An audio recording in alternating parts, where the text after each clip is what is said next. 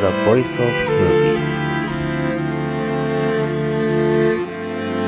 Listen to Movies. これが14本目の紹介になります、えー、この番組は私が人生60年の間に見た映画思い出の映画について一つずつ紹介していく番組です。今日は12月1日映画の日ということでまあ、何か紹介したいなと思ってこの映画を紹介したいと思います。日の当たる教室。日本での公開は1996年。アメリカでの公開は1995年。現代はミスター・ホーランズ・オーパス。ホランド先生の作品というタイトルなんですね。これがまあ日本語タイトルは「日の当たる教室」と。まあちょうど音楽の先生なんですけどホランド先生は高校の音楽の先生なんですがその音楽室が日の当たる教室なんですね。まあそこからあ映画を見てそういうタイトルにしたんでしょうね。多分ホランド先生の作品では、まあ、通じないと思ったんですね売れないと思ったんでしょうね。でこの Holland's Opus Mr. Holland's Opus。えー、 Opus というのはあのクラシック音楽とかでよく Opus 何番とかいう言い方をするんですけども要は作品番号作品のことですね。これが Opus。でホランド先生の作品と。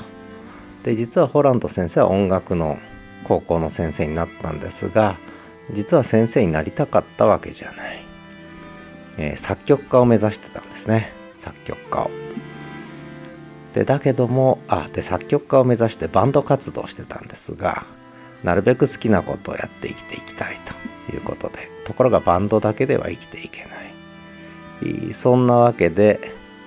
えー、高校の先生だったら作曲活動もしながら腰掛けで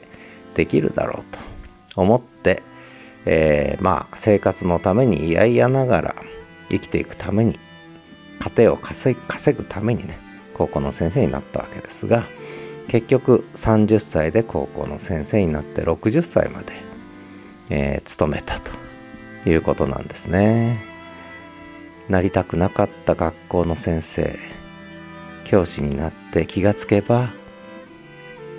もう本当に教師として生きた人生になったということなんですね。でこれ実在の人物がモデルになっていると言われてるんですけれどもえー、そういう作品です、まあ、その高校ではもう音楽の名物教師ということですよね。地域でも非常にこう有名で影響力のある。で生徒を本当にたくさん育てたというそういう先生になったということなんですね。で私たまたま音楽大学で教えてたんですけれども私も音楽大学で教えたくは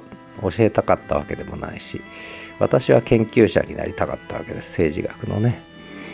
だけど結局気がついてみれば、えー、学生を教える教師大学教員になってしまったというね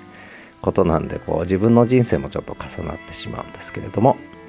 でこの映画はあの音楽を学ぶ人にはもうぜひ見てほしい映画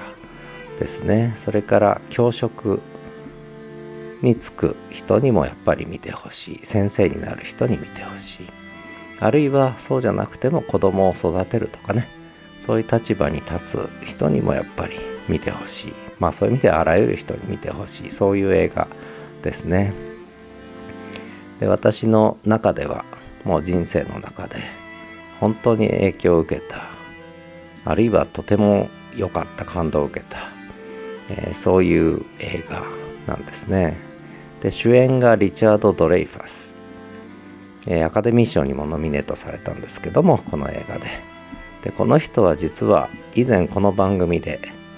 えー、これの6つ前のエピソードで紹介した「未知との遭遇」スティーブン・スピルバーグのね、えー、初期の作品ですけれどもその映画の主役を務めたのが実はこのリチャード・ドレイファスだったというで私は実はあのリチャード・ドレイファスは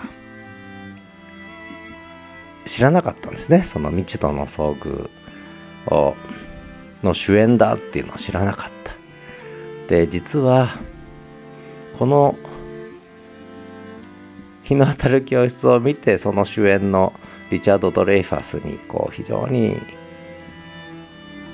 まあ親近感というかなとてもいい俳優さんだなと思ってドレイファスのことを調べたらこの人未知との遭遇の主人公を演じてたのがドレイファスじゃないかということに初めて気づいたわけですね。で私が劇場で見た子供向けではない一般映画人生で初めて見た映画がこの未知との遭遇だったと。でその主役を演じてたのがこのリチャード・ドレイファスだったっていうね。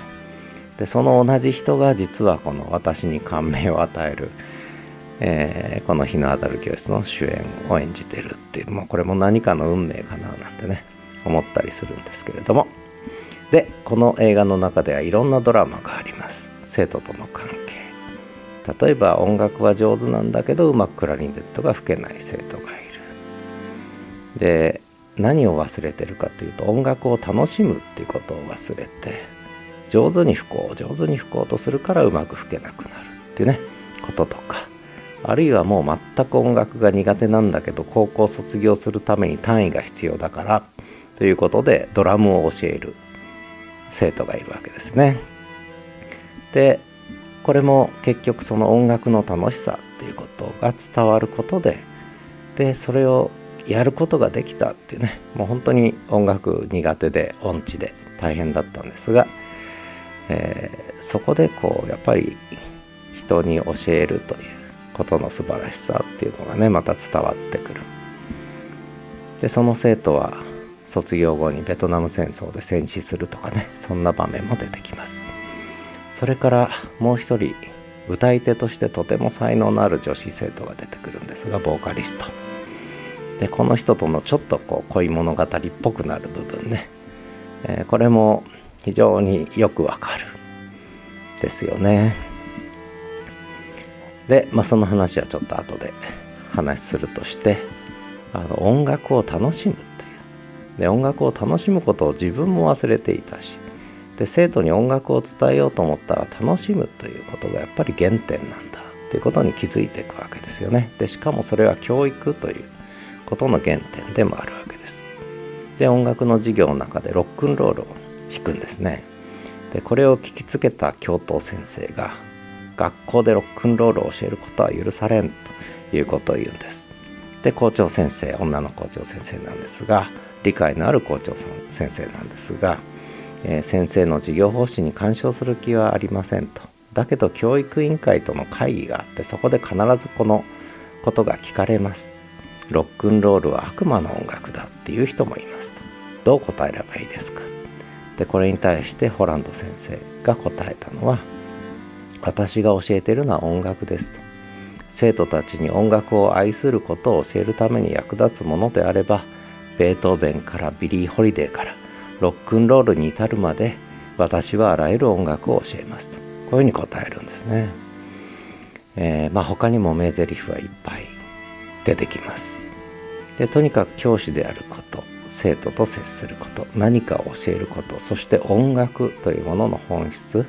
こういったことを本当に考えさせられるとてもいい映画ですね。で私は音楽大学の授業でこの映画を必ずある授業で見せてました。音大生に。そうすると授業の講義の内容は忘れましたけどあの映画だけは忘れられません。ね。必ず言うんですね。そして先ほど言った若い女性、えー、ジーン・ルイ・ザ・ケリーという人が演じてるんですがこの方実はミュージカル女優なんですね。映画に出る人じゃなかったんです。でこの人が歌う「Someone to Watch Over Me」という曲があるんですがこれがとてもいい映画いい音楽いい歌なんですね。本当にホランド先生のことを思いながら歌うというこれ本当に魅力的なんですねでこういう生徒がいたら恋に落ちそうになるホランド先生もう分からなくはないなというふうに、まあ、私も教師やってたもんですから、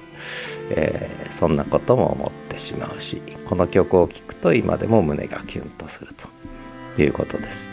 でこれリッスンホストでこの番組は配信してるんですがそこに YouTube も貼れますので、えー、この曲はやっぱりこの映画のこの場面はいろんな人に感動を呼んだと思うので今でも YouTube にあります。でさらにこのミュージカル女優のジーン・ルイザ・ケリーは曲も歌ってて CD も出してるんですけども必ず冒頭でこの「Someone to Watch Over Me」を歌うというね、えことなのでこれもリンク貼っておきたいと思います。それからサントラがこれが良くてですね、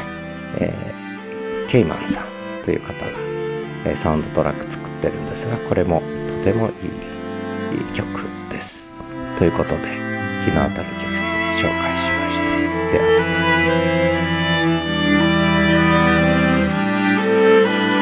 Movies are really good,